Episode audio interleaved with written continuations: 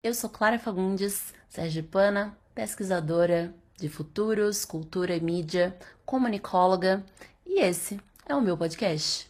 Olá, bruxas!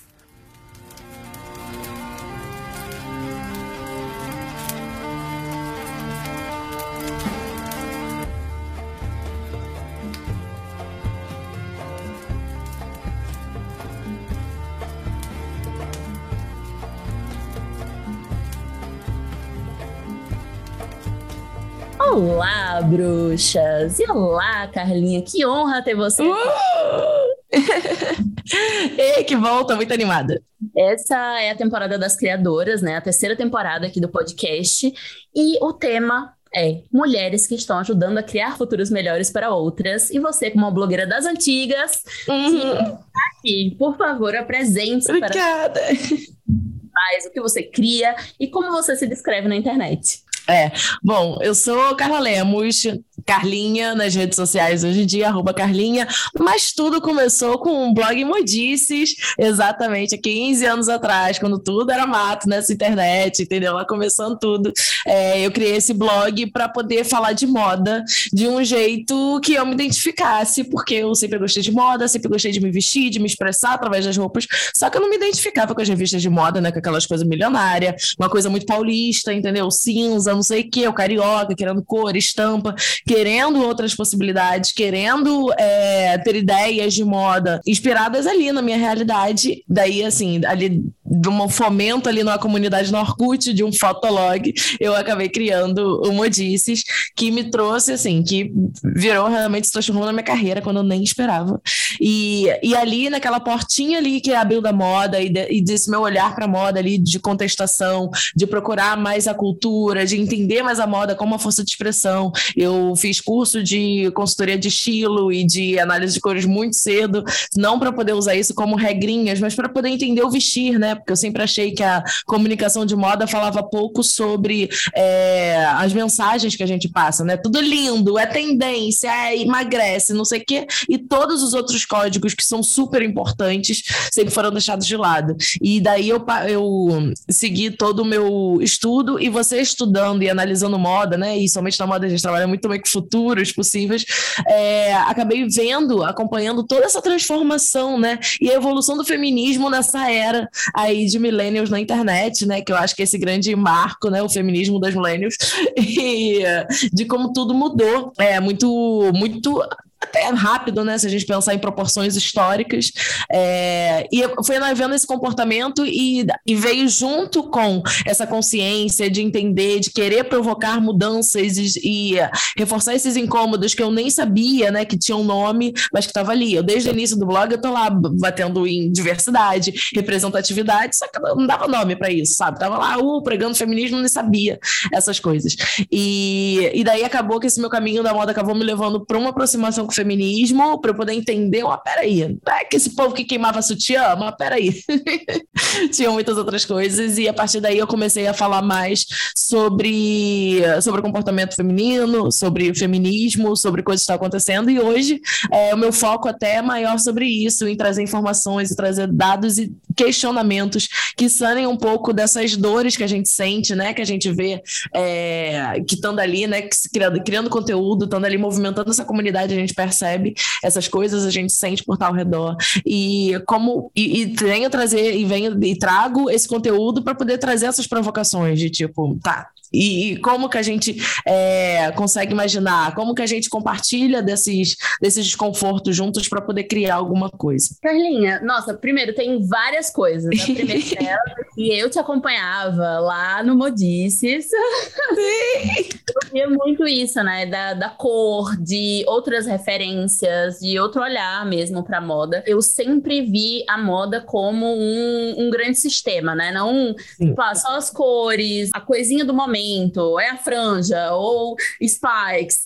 É muito mais do que isso, né? A moda tá no comportamento, tá no que a gente acha que é bonito, no que a gente acha que é feio, tá em absolutamente tudo, não é mesmo? E, e aí, primeiro, parabéns, é muito tempo de trabalho e muito tempo de trabalho bem feito e diferenciado, assim, e poderoso, potente.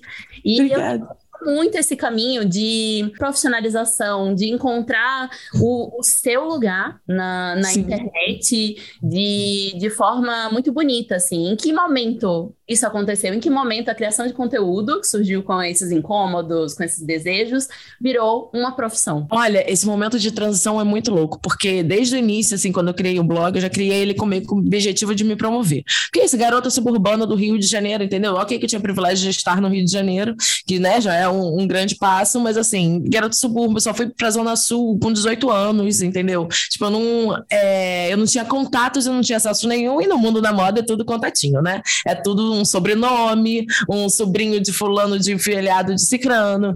E, e daí eu queria falar sobre moda e eu comecei com um jornalzinho do bairro, pedindo para poder ter uma coluna de moda lá, só que daí eu percebi, tipo, porra, que ninguém tá me lendo, ninguém tá, sabe, nem o meu povo que estudava comigo tá comentando aqui que eu tenho uma coluna de moda no jornal do bairro. Preciso falar para mais gente.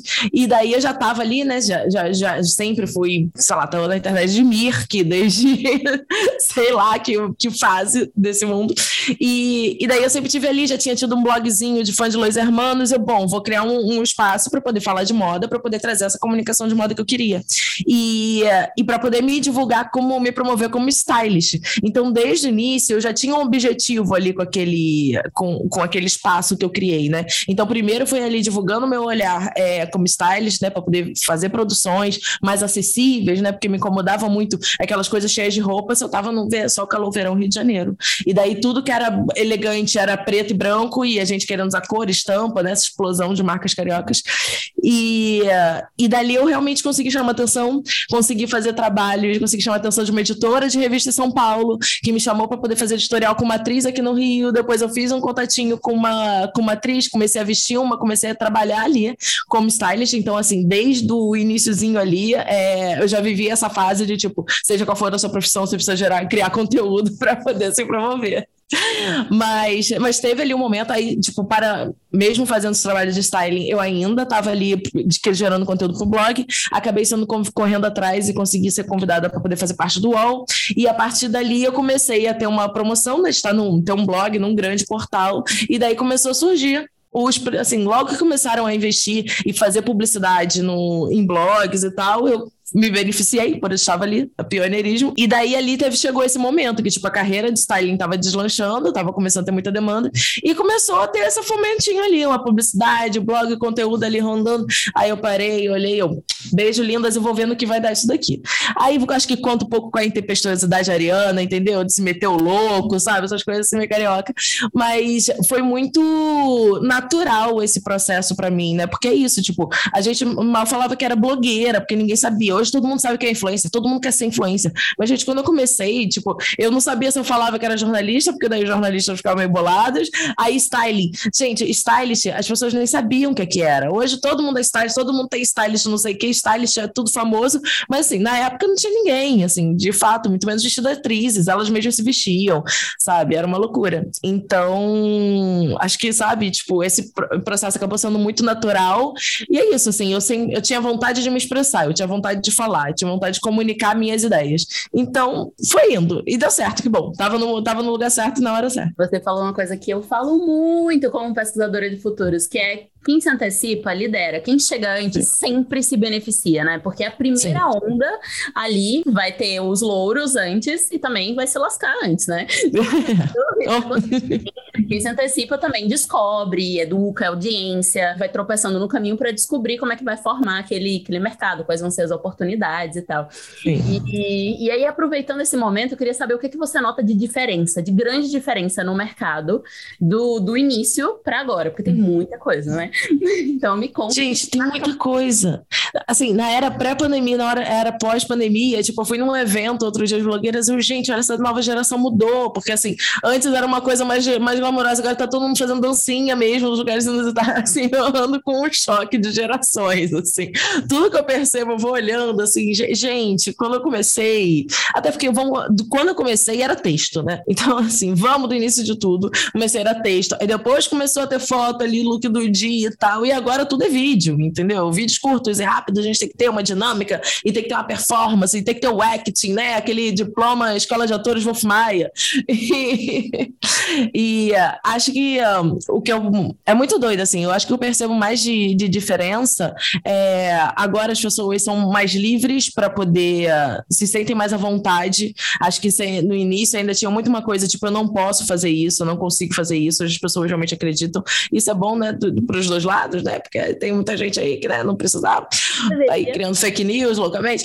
Mas acho isso, assim, acho que a gente realmente conseguiu avançar em muitos tópicos, conseguiu avançar muita coisa, porque tem um monte de gente falando. E acho que esse para mim foi o grande mérito, porque é isso, tipo, é, quando eu fui me envolvendo com feminismo e tal, eu comecei a estudar, né? E daí eu fui ver o que, tipo, e daí tanta coisa que a gente tava quebrando a cabeça aqui, sabe, falando superficialmente na internet, que a galera já tava estudando, tipo, ô oh, meu anjo, olha aqui, já vi isso, já passei por isso, ó, já cheguei a essa conclusão aqui, você chegou sozinha agora? Cheguei em 1975, entendeu? E você aí. Então, acho que, mas assim, é isso, né, que eu falei agora há pouco, tipo, a escala de avanços foi tão grande. É, agora, nesse lance da Jujutsu, né, fazendo vídeo de despedida, me dei conta, gente, o batom vermelho, assim, sofreu um grande marco quando ela fez um vídeo, assim, impacto cultural do vídeo do batom vermelho da Jujutsu, falando de assédio e de como realmente a gente vê nesse, nesse, nesse período aí uma popularização dos batons, assim, tipo, a galera tá usando batons é, coloridos, assim, sem aquele estigma que realmente existia, né, 15 anos atrás. Então, acho que uh, até essa coisa que agora, tipo, todas as pessoas usam lugar de mulher onde ela quiser, até pessoas assim que a gente olha, tipo, não, você não acredita que mulher possa ocupar qualquer lugar,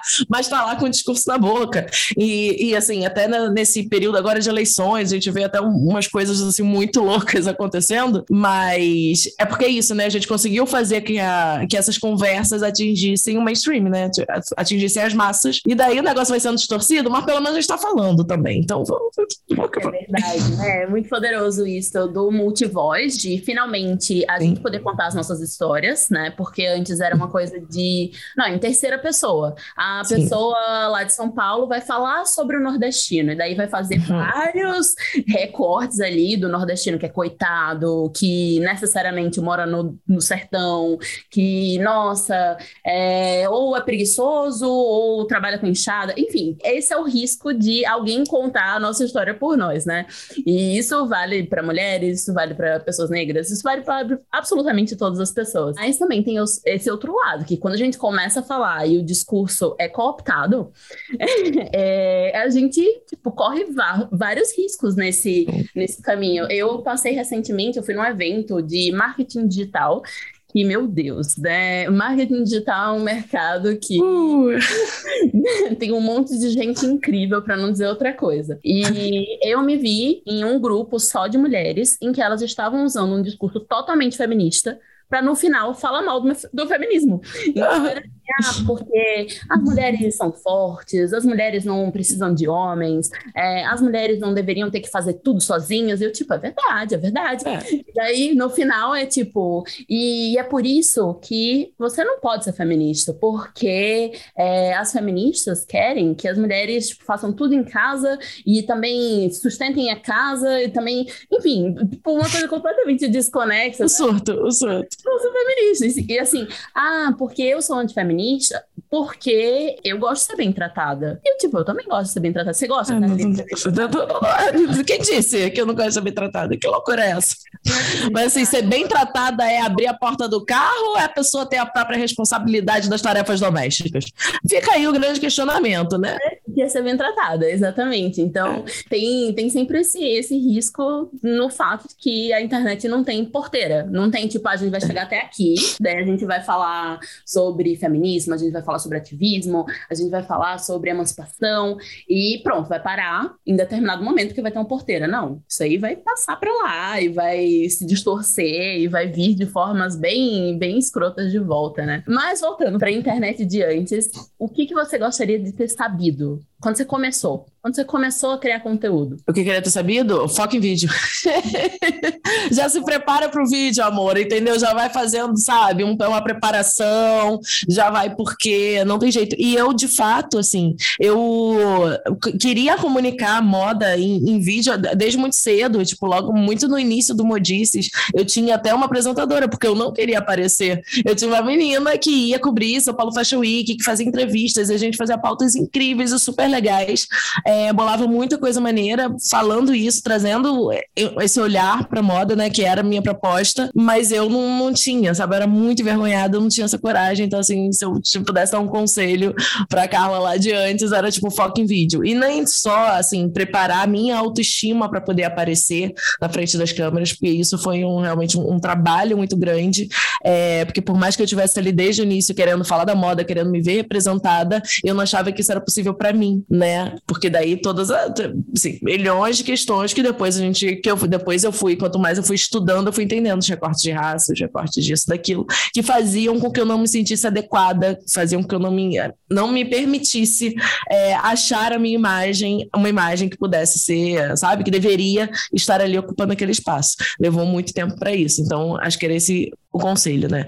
E daí até mais um pouco, né? Acho que até aprofundando, né? Só o lance do vídeo, eu acho que o conselho era, tipo, investe na, na tua autoestima, sabe? Em se conhecer, porque isso é fundamental. Porque por mais que, assim, é, fala da imagem, pode ser você, eu aqui falando, podia ser editando, podia ser criando outros formatos, podia estar fazendo qualquer coisa, mas acreditando em mim mais, sabe? Eu acho que era isso a gente começou a falar de autoestima um pouquinho depois que eu comecei. A autoestima, é, eu acho que se repete em todas as convidadas, de alguma forma, é. né? Tipo, você poderia ter acreditado, você poderia ter feito, você já estava pronta. Isso Sim. se repete muito porque é um, também é uma, uma dor comum a mulheres, né? Que a gente acha sempre que tem uma impostora falando ali, que a qualquer momento vão descobrir que, Sim. na verdade, a gente não era tão boa assim. Nossa, e tem uma cena de um dos últimos episódios de Handmaid's Tale, que eu ainda não sei porquê, mas eu ainda tô acompanhando essa temporada. E daí é, a mina vira e fala, tava elogiando o negócio lá que a June tinha feito, aí ela, foi sorte. Aí a garota responde, mulheres têm sempre a mania de dizer que foi sorte quando fazem algo extraordinário. Sabe? Tipo, vai! Sabe? Tipo, vambora, gente. É... Muito difícil ter sido sorte, né? É, porra, a pessoa moveu mundos e fundos, fez uma politicagem, fez isso e aquilo, caraca, se mobilizou estratégia, plano, coragem, fez um monte de coisa, foi sorte. Caraca, não, tu batalhou pra cacete, minha irmã. Caralho, olha o duro que tu deu pra tu conseguir essa parada, pra tu dizer, tipo, ah, foi sorte, foi só, pô, assim, claro, pode ter tido um pouquinho de sorte, mas assim, se isso é sorte, sorte seria o quê? Se tivesse sido um tapete mágico pra tu fazer todas as coisas. Aí rolou, né? Eu também acho. É. também é um assunto que ficou bem mais forte nos últimos anos, né? Isso de, de se sentir impostora. Eu acho que antes Sim. a gente sentia e ficava cada uma na sua, com medo Sim. de ser descoberta, né? E aí, Total.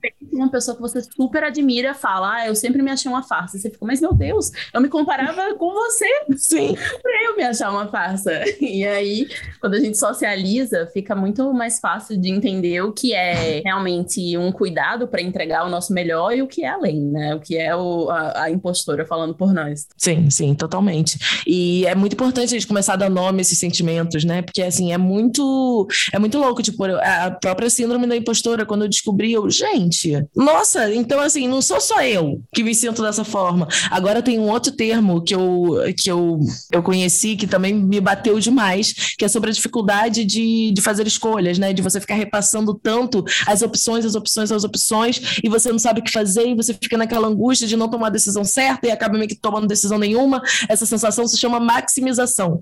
E daí eu descobri isso, e daí eu descobri, gente, não sou só eu. Isso, sabe, é um negócio que o povo já deu até nome de tanta gente que passa por isso, entendeu? E daí você uh, dá uma, sabe, sente um pouco um abracinho no coração, então tá, então dá para trabalhar isso, sabe? É, é muito doido. Ah, nossa, o momento que a gente descobre que nossos incômodos têm nome, Jesus! Eu tô escrevendo um livro, que na verdade eu uhum. escrevi quando eu tinha 15 anos e agora eu tô finalizando esse livro. Sim, maravilhoso. E, e aí tô, já terminei, tô na, na revisão. E eu me vi lá com 15 anos falando sobre detalhes físicos da, da personagem que eu claramente estava querendo representatividade.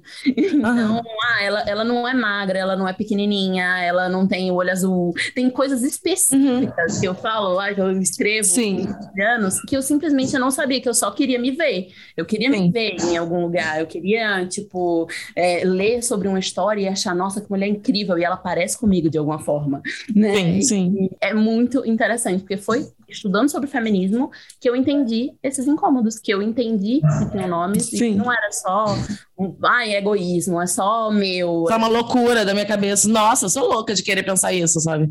Exatamente. Outra, outra coisa que eu descobri que tinha nome e que já me incomodava muito, não, não tem nada a ver especificamente com, com feminismo, embora tenha um pouco, hum. é identitarismo. A, a coisa de, de focar no indivíduo ao invés do social. E eu Sim. chamava de ativismo narcisista narcisista, que é tipo o ativismo que só fala sobre si mesmo, se você discorda Sim. de mim, você discorda da minha causa, eu represento todas as pessoas é, dessa causa, e eu achava isso um absurdo, eu achava, tipo, isso tá afastando pessoas, isso tá prejudicando, desde lá, 2016 eu tava falando, mas isso é ser ativista narcisista, 2018 quando o Bolsonaro chegou e as galera tava falando especificamente sobre indivíduos, eu tava, gente, mas isso não vai ganhar ninguém, não vai ganhar voto.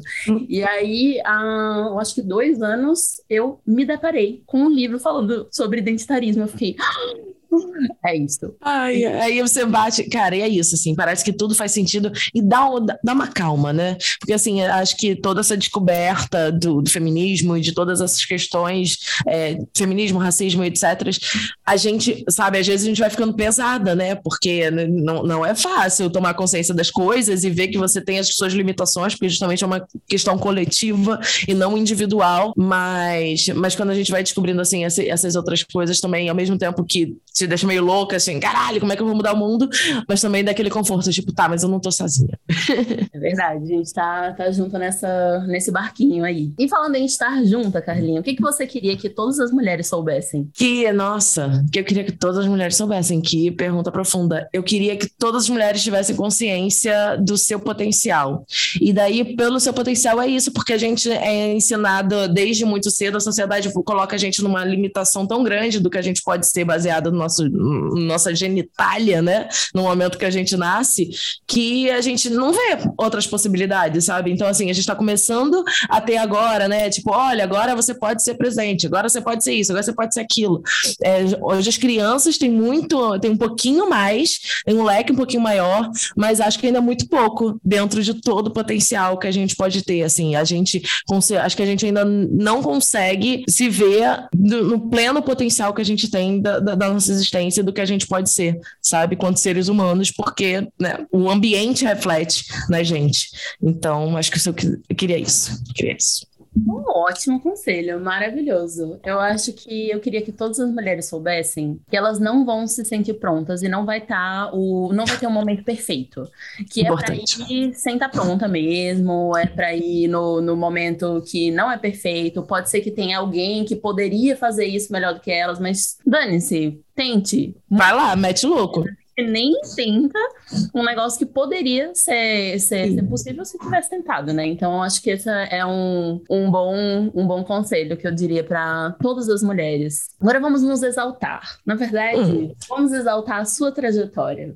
Ai, meu Deus. Qual a maior conquista que você já teve até hoje? As, as, oportun as oportunidades que eu tive de viajar e conhecer pessoas incríveis a trabalho. Assim, conheci muita coisa legal, tive muitas oportunidades incríveis, assim, acho que uma experiência de vida, uma experiência cultural, que sabe, é isso, assim, vai levar pra vida. Tipo, eu consegui morar num, num bairro legal, essas coisas assim, tá, mas a vivência, as pessoas que eu conheci nessa trajetória, tipo, as portas que esse meu trabalho, que meteram louco e sem saber o que eu tava fazendo, ir lá fa fazer, é, isso cada dia, sabe, me leva a conhecer pessoas, me leva a lugares que, putz, eu nunca imaginava. Então, acho que isso, essa é a coisa mais incrível que o meu trabalho me proporcionou até hoje. Tipo, as experiências que eu vivi e as pessoas que eu conheci.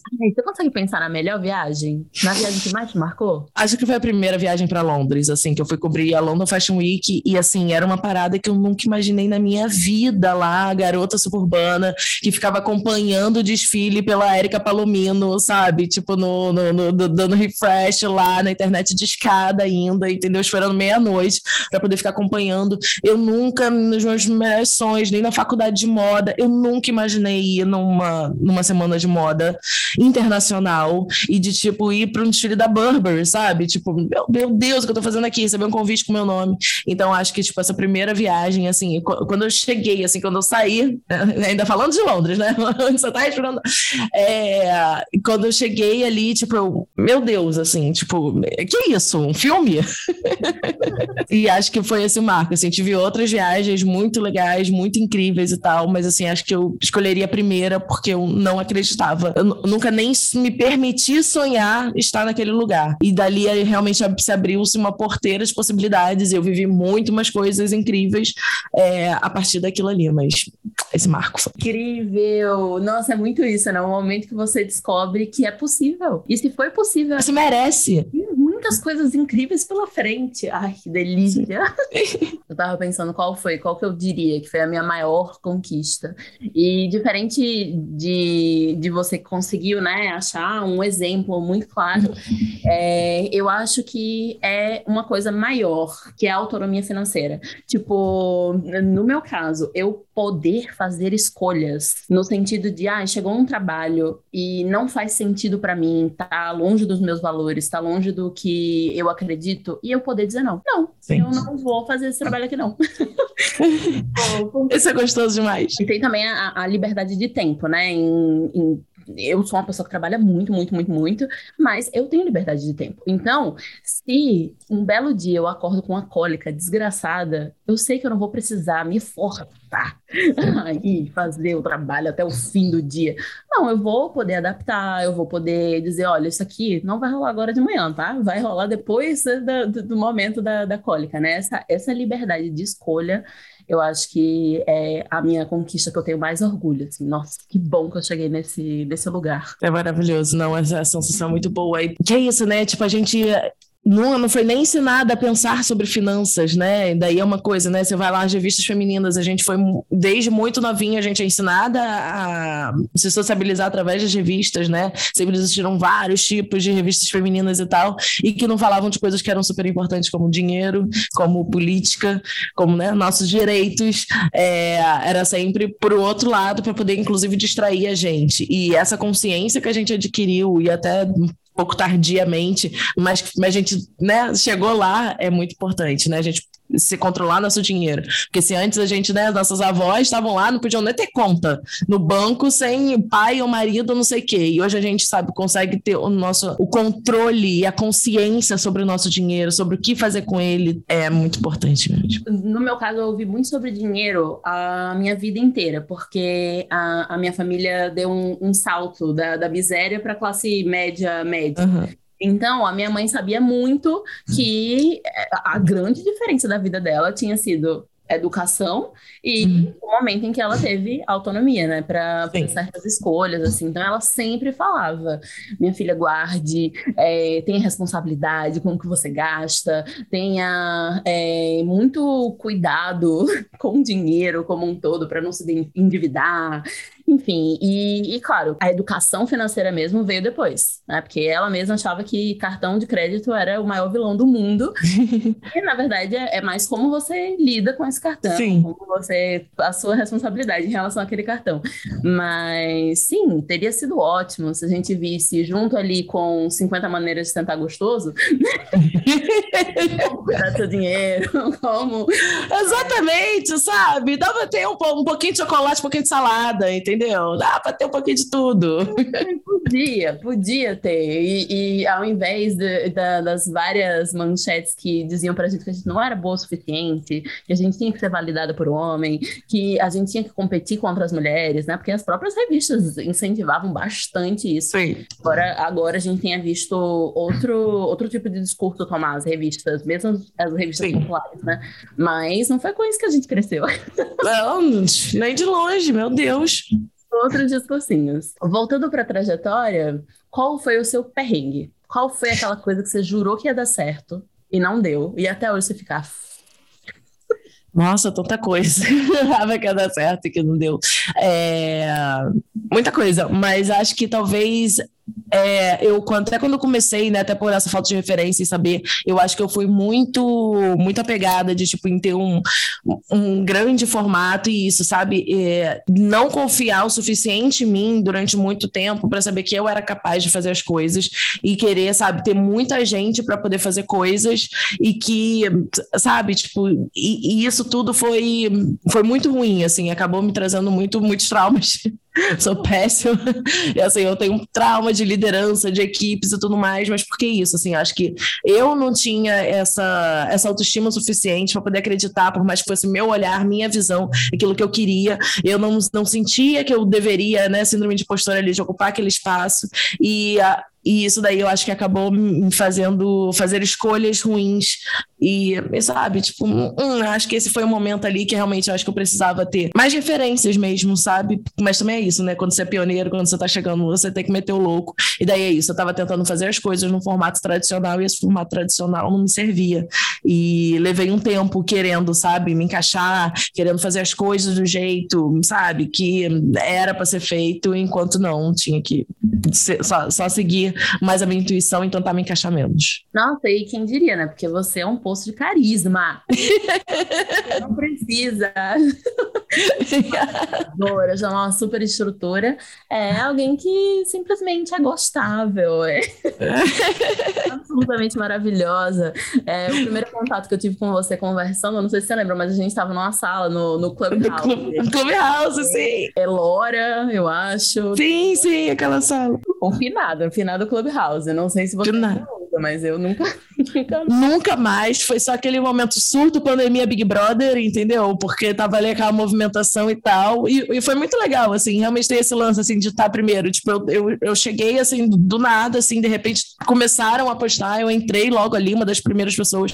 Peguei ali o auge, né? Realmente da galera virando a noite, falando de todas as tretas do Big Brother, do Boninho entrando para poder falar ao vivo do beijo do Gil e do Lucas, entendeu? Eu tava lá acompanhando esse assunto todo, mas foi isso, assim, foi um né?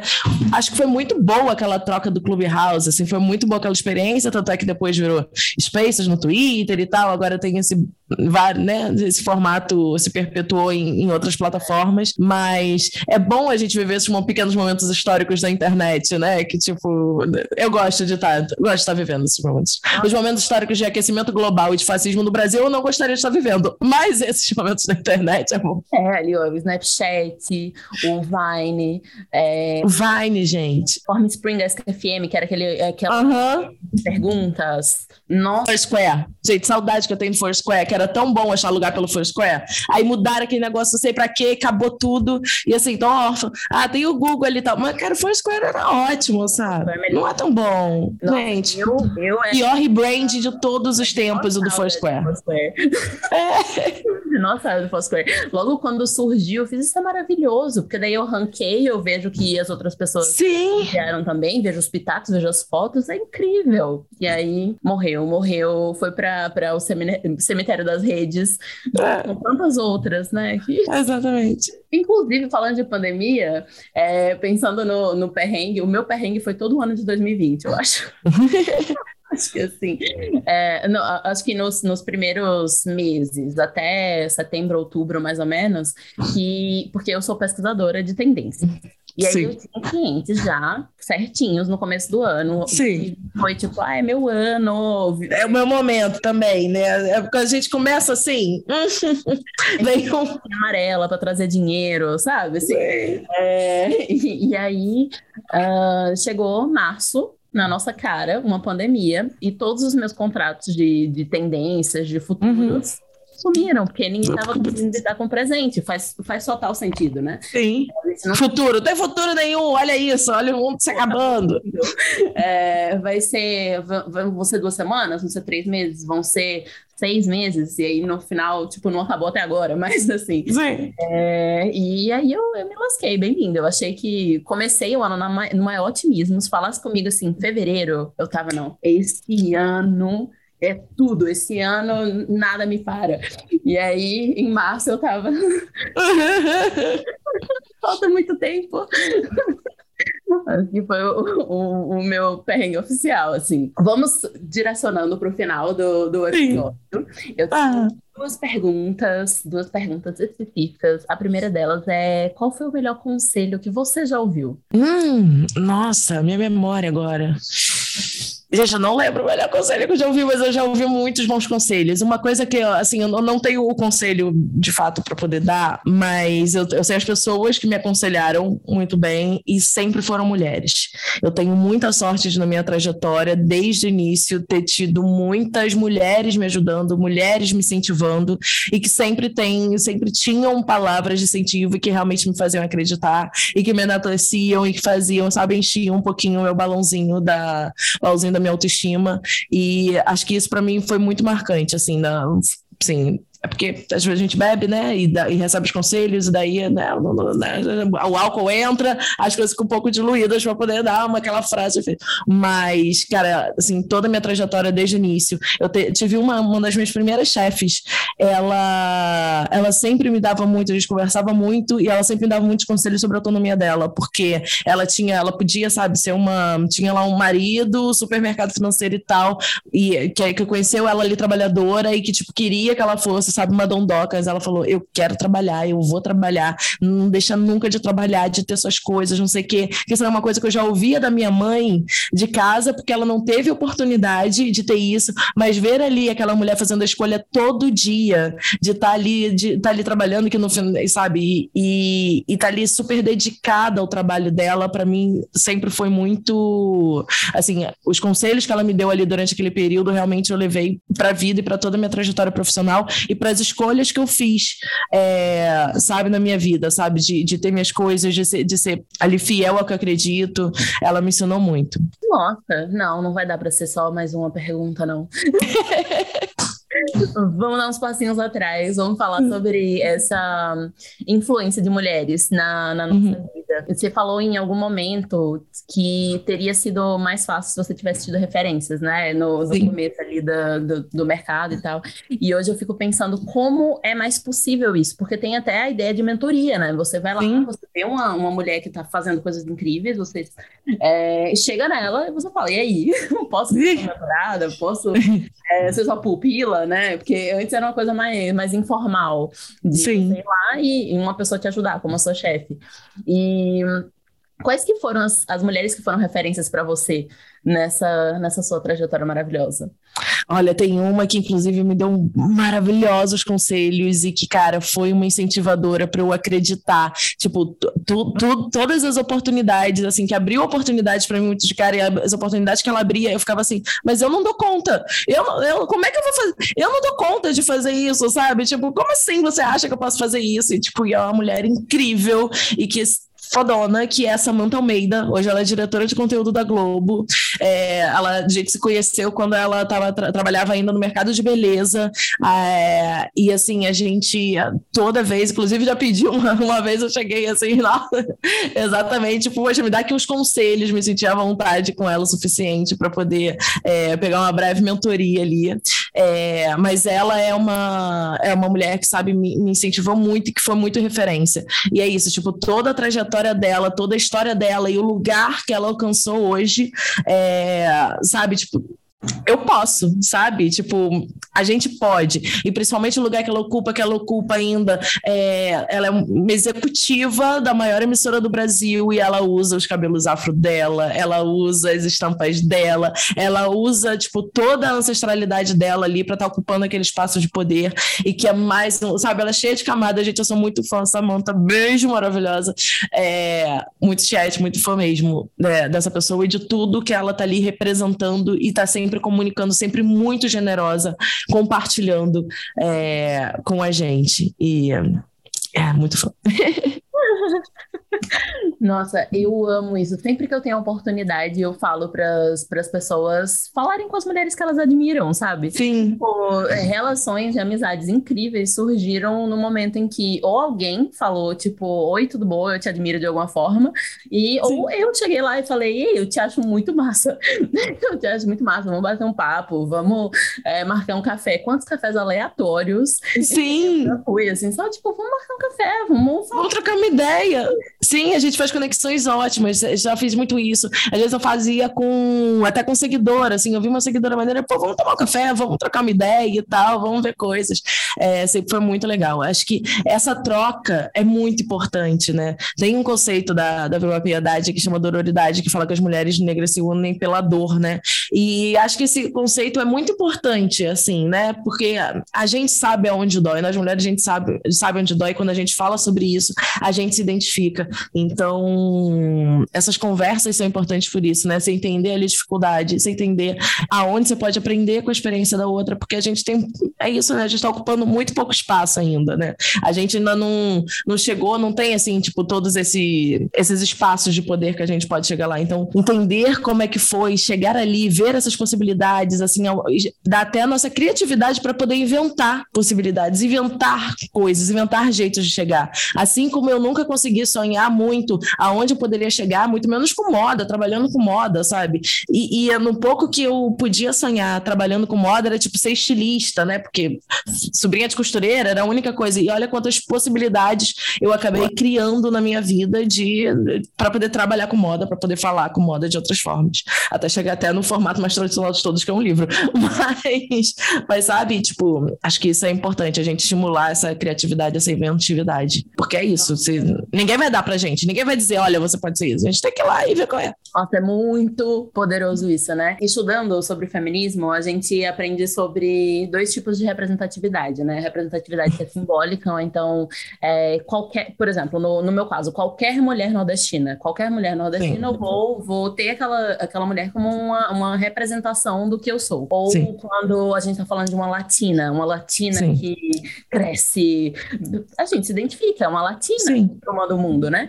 E tem aquela representatividade que é concreta, ou seja, uma pessoa que tá lá, que ela se parece com a gente, ou, ou ela traz algo da nossa história e ela também se importa o suficiente para trazer outras, Sim.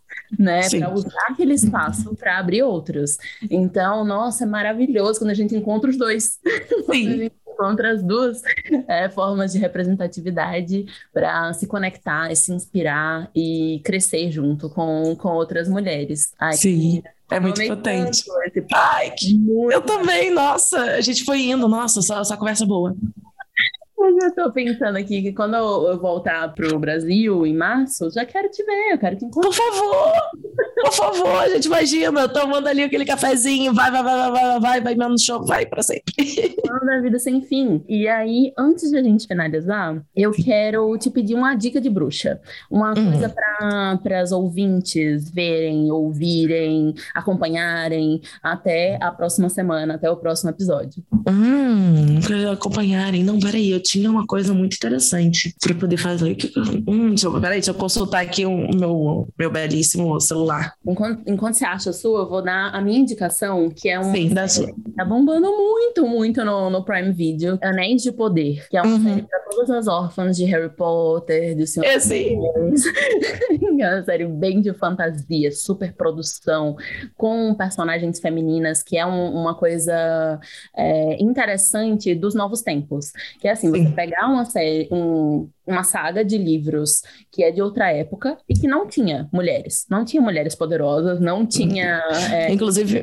Diversidade, né? Nunca... Minha birra com os primeiros filmes era essa. Eu, tipo, não, não, não quero ficar só vendo esses. É, entendeu? Não, não, não. Exatamente. E aí, como estão fazendo a série em 2022, não faria sentido repetir os mesmos erros, Sim. porque era outra época. Então, eles foram lá e meteram mulheres, entendeu? Sim. Então, a protagonista é mulher, é, tem, tem várias várias formas de diversidade e de forma que não, não está lá pela, pela diversidade em si. São personagens Sim. complexos vivendo Sim. aquela realidade, que é o que eu quero. Eu não quero, ai, toda mulher que apareceu, o drama dela é ser mulher. Toda Sim, mulher gorda, exatamente. o drama dela é ser gorda. Sabe assim? É, só quer existir, gente. Só viver histórias, porque é isso que acontece na vida. Coisas. Quer se apaixonar, quer, quer passar raiva, quer ir pra guerra. Sabe? Essas, é, Sim. essas coisas história normal. Pode ser. Então, Exatamente. É muito boa. Inclusive, pegando esse gancho, daí eu fui aqui, consultei aqui. Tem a série que, inclusive, acabei de assistir hoje, o último episódio, que é a Mulher Hulk. Que, gente, eu adorei. E, assim, acho que ela traz um ela vai trazer uns pontos, assim, acho que super importantes de, de, de vivências femininas, assim, vai de um jeito novo que é muito interessante, assim, eu gostei muito da abordagem, do jeito que foram fazendo as coisas e é uma série que eu recomendo. É divertida, é leve, faz você passar um, uns nervosinho mais suave e é, é, isso, né? Eu sou Marvelete de super-herói, adoro uma coisa super-herói. Eu amo, eu amo a galera voando, eu amo ah, isso daqui vai salvar o mundo. Ah, é. Não, e assim, e o último episódio, você vai deixar com gostinho, são nove episódios, e esse último episódio, tipo, ela passa por alguns pontos aqui, exatamente que você falou aqui do, do Anéis de Poder e tal, e tipo, ela vem assim contestando. Hum, hum, não vou nem falar mais nada, senão já vai ser spoiler. Mas assim, assista a Mulher Hulk, que é bem legal, é bem legal, um entretenimento bem gostosinho. Não, vou dar mais uma dica também, porque essa não vai ser fácil. Então, assim, vou só largar aí para quando vocês puderem. É porque tá rolando o Festival do Rio aqui, no Festival de Cinema aqui no Rio, né? O Festival do Rio. E eu assisti um, um documentário, gente, que é a coisa mais linda do mundo, que conta a história das viúvas de grandes sambistas. De você eu fiz o meu samba. E esse documentário, gente, assim, é muito incrível pra gente ver exatamente. A gente tá aqui falando de mulheres, de ocupar os espaços. E é isso, tipo, é, esses caras eram caras, né, que, que fizeram ali o, o seu sucesso e que, tipo, tinham mulheres incríveis ali, sabe? E, uh, e elas estão contando as histórias dela. E daí tinham várias, assim, que eram mulheres dos caras, mas era compositora, sabe? Só que daí a gente, né, a gente não sabia, porque afinal de contas, nesse mundo só a Gisele que tem, né, que inverte os valores e o marido dela é o marido da Gisele, né? Infelizmente, as mulheres sempre foram a esposa de fulano, a mulher de fulano, e, esse, e esses seus talentos acabaram ficando um pouco esquecidos e esse documentário traz isso, faz a gente repensar um monte de coisa. Assim, é lindo. Eu não sei se vai estar disponível, aonde, quando, mas fica aí a dica para quando vocês ouvirem falar desse documentário, vocês assistirem, que vai ser muito legal. Amei, amei a dica. Agora eu vou ter que anotar aqui e vou sofrer, porque qual a chance de encontrar? Festival é, é sempre um, um, sofrimento. Se você não é. vai na sessão, é, é um sufoco, somente documentário, né? Gente, vamos valorizar mais os documentários, principalmente os que contam as nossas histórias, né? É, mas é isso, fica a dica. Vai, vai, vai que a gente bota uma pressãozinha no streaming, entendeu? Alô Netflix, alô Google Play, alô. bora, bora, bora contar as nossas histórias. Ai, Carlinhos, é eu amei, amei, amei esse episódio. Também, que delícia. Eu quero indicar também para as bruxas para seguirem, arroba Carlinha, é em todas as Muito redes. Né? Obrigada. Né? Sim, sim, todas todas as redes, tá tudo. Arroba Carlinha agora. Isso, imagine, a icônica pegou apenas Carlinha, entendeu? Carlinha. Pegou Carlinha. então, fica a dica para as bruxas também. E nos vemos na próxima sexta. Quer dizer, vocês me ouvem na próxima sexta. Um beijo. Sim. Beijo. E a gente se vê em março. a gente se vê em março, exatamente.